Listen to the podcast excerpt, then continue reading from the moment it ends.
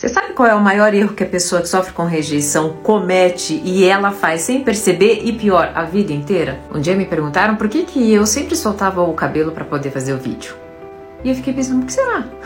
A psicóloga, analisando a criança ferida e rejeitada, chegou à seguinte conclusão: é óbvio, assim eles vão me aceitar. Porque muito provavelmente assim eles não vão me dar moral. Durante três décadas eu fiquei muito boa em corresponder a todas as expectativas das pessoas. Como ex-dependente emocional, não era um trem que eu não sabia falar. E o que isso tem a ver com a chamada do vídeo?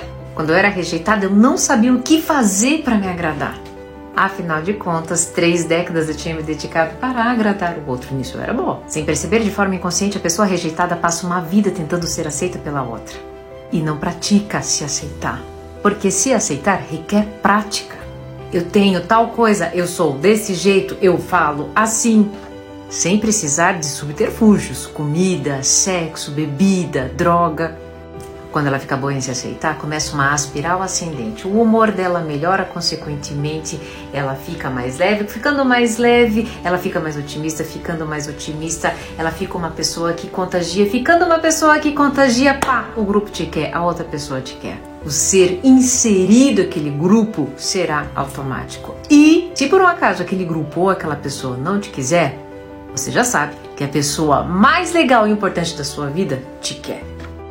Então, o maior erro que a pessoa com, que sofre com rejeição comete é não se aceitar, é tentar fazer constantemente que o outro o aceite.